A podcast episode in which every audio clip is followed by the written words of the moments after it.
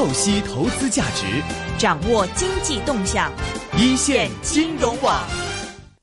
以下来关注一组财经资讯。国家统计局网站本周二公布的数据显示，一月份全国居民消费价格总水平同比增长百分之二点五，其中城市上涨百分之二点六。农村上涨百分之二点二，食品价格上涨百分之二点七，非食品价格上涨百分之二点五，消费品价格上涨百分之二点二，服务价格上涨百分之三点二。其中，猪肉价格上涨百分之七点一，影响 CPI 上涨约零点一九个百分点。在百分之二点五的同比涨幅当中，去年价格上涨的翘尾因素约为一点五个百分点，新涨价因素约为一个百分点。此外，受部分大宗商品价格上涨较快影响，一月份 PPI 同比涨幅也扩大至百分之六点九。下面我们来听听国务院发展研究中心研究员张立群对最新出炉的 CPI 和 PPI 数据的解读。看到 CPI 和 PPI 呢，双双都已经超出之前我们的一个市呃市场预期，有一个比较明显的一个同比的增长。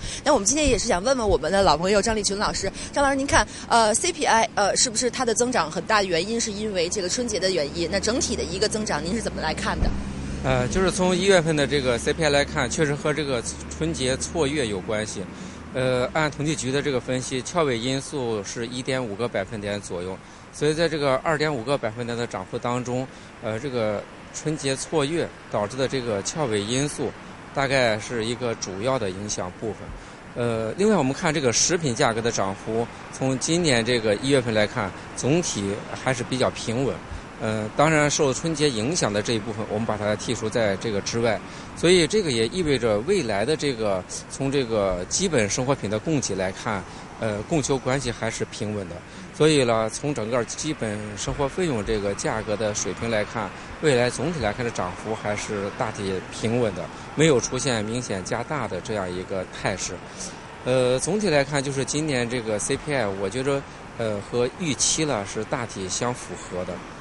我们再来看 PPI，PPI 呃同比依旧是保持一个比较呃迅猛的一个增长，然后呢，但是它的环比其实是有一个呃这个缓和和收窄的。那也是想问问您，是不是 PPI 已经结束了之前有一个比较大的一个增长？那接下来整体来看它的情况怎么样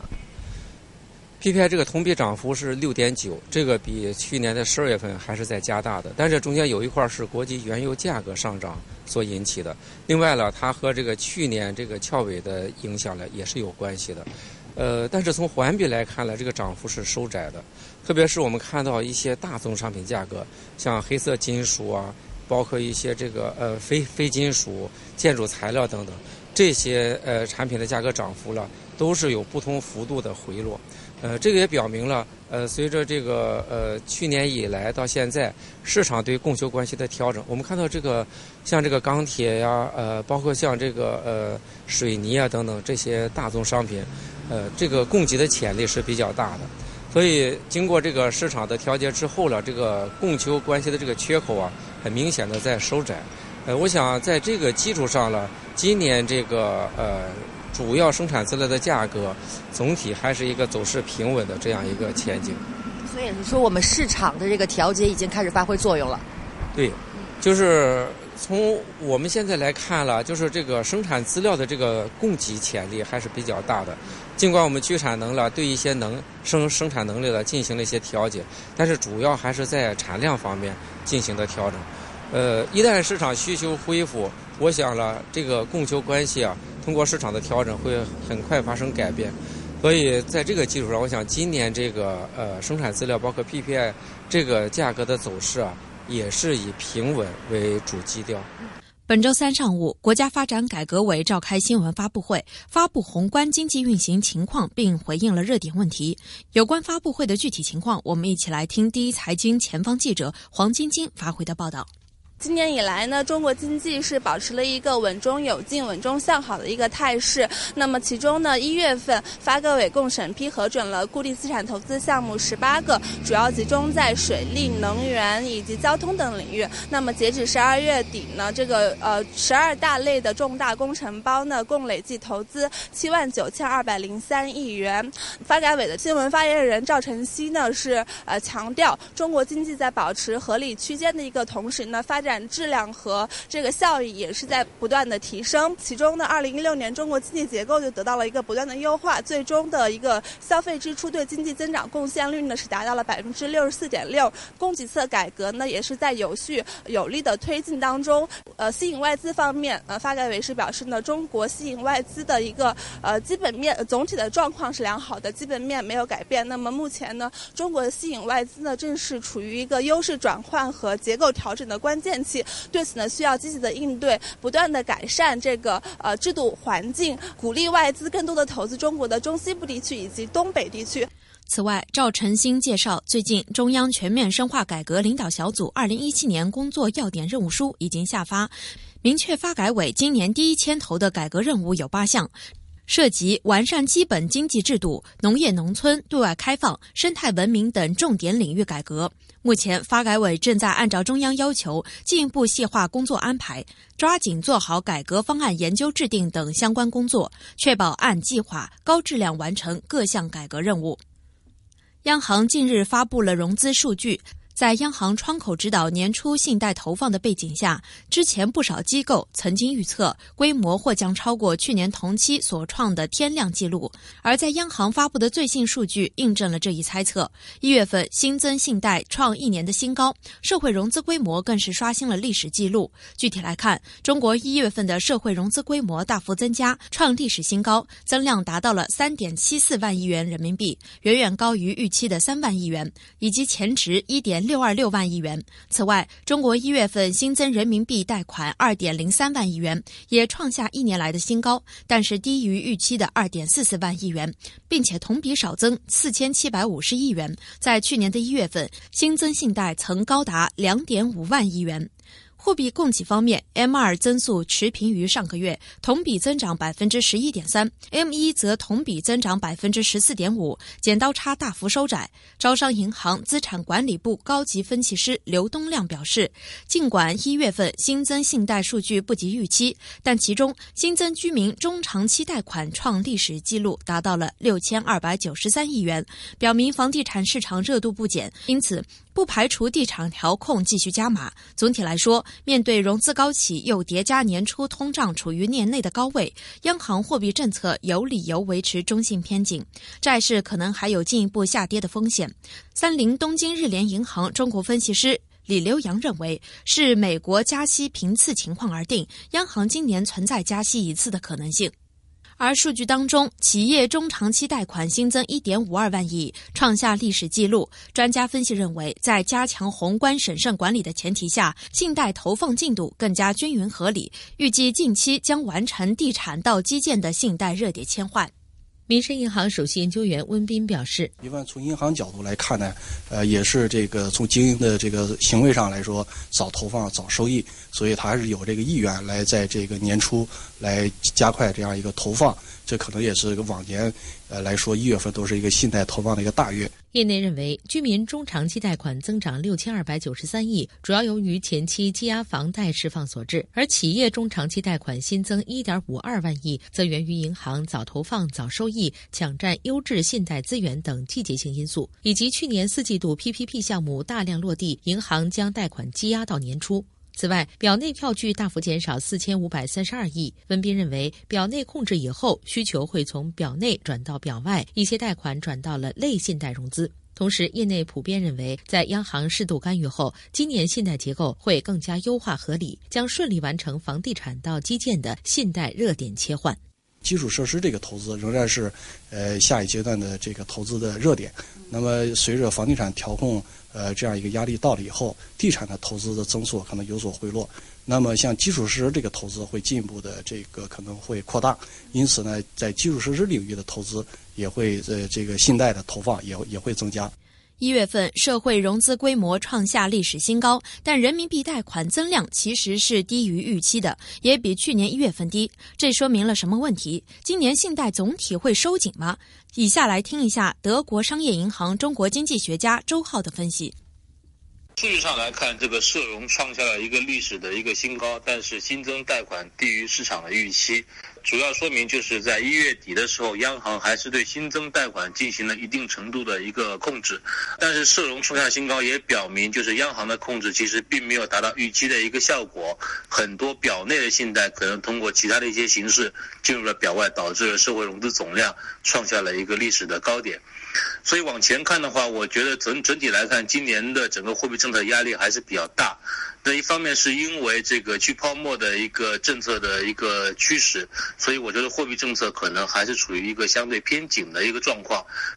而在本周二公布的 CPI 和 PPI 都是超预期的上涨，对于未来货币政策是否有指导意义？货币政策是否更加易紧难松？再来听一下周浩的解读。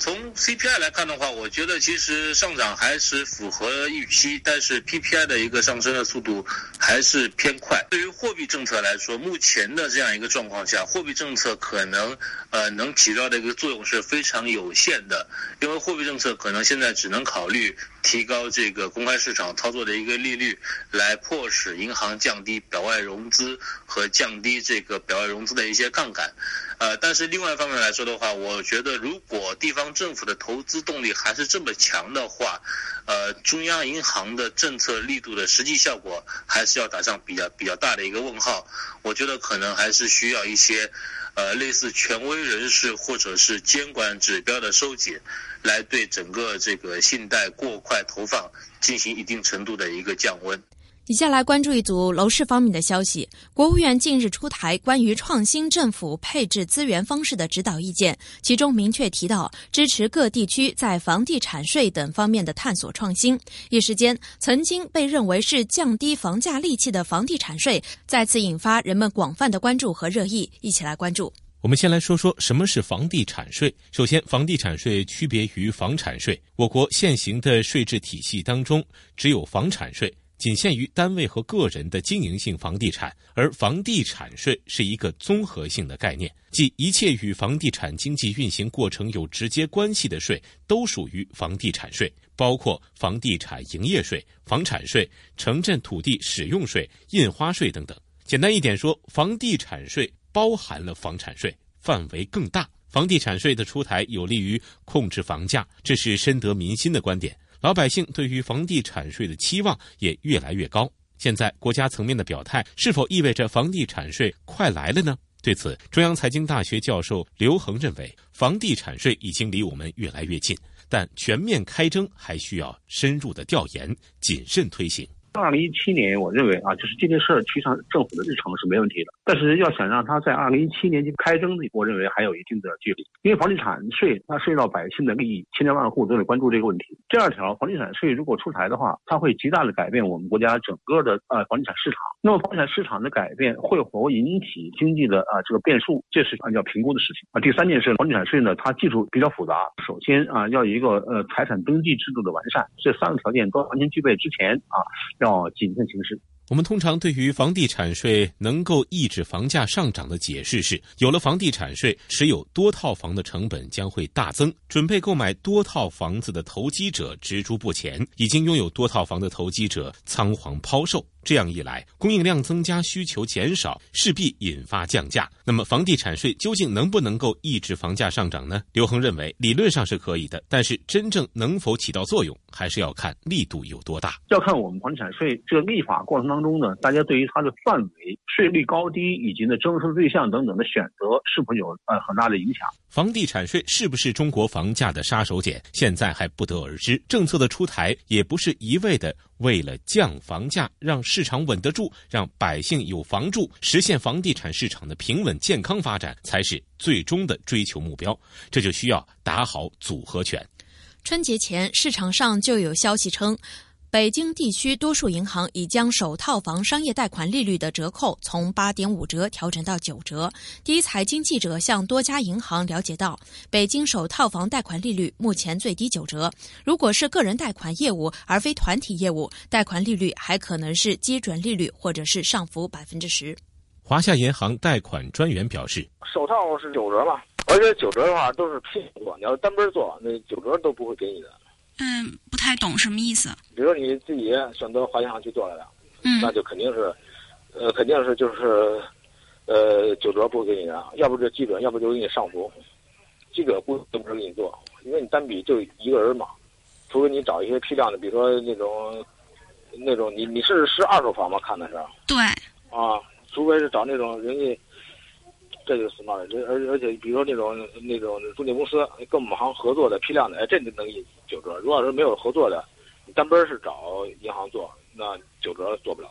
同时，有接受记者采访的招商银行贷款部工作人员向记者表示，银行对外报称的利率目前统一是九折，但实际申请下来的折扣却不一定，只能说最低是九折，是否上浮以及上浮多少，要根据具体的情况来定。对对对，最低的话是四点四一，四点四一是按基基准利率的什么呢？呃，百分之九十，零点就是九折，就不能再低了，是吗？对，这个是最低的了。而对于网传二套房贷款期限将从最长三十年缩短至二十五年，有银行工作人员向记者透露，文件将于近期下发，北京市银行将统一执行。而在近期正在申请三十年贷款期限的购房者都有可能受到影响。对于近期逐步收紧的北京房贷市场，融三六零贷款分析师胡飞传认为。北京政策通常具有释放作用，或引导年内热点城市房贷统一收紧。呃，因为这个政策的话是北京的嘛，北京的政策一般它会都会有一个示范作用。如果北京开始收紧的话，其他的一些热点城市有可能会跟进，呃，一些二线城市可能会跟进。所以，我认为至少会维持一段时间。AM 六二一，DAB 三十一，屯门北跑马地，FM 一零零点九，天水围将军澳，FM 一零三点三，香港电台普通话台，香港电台普通话台，播出生活精彩，生活精彩。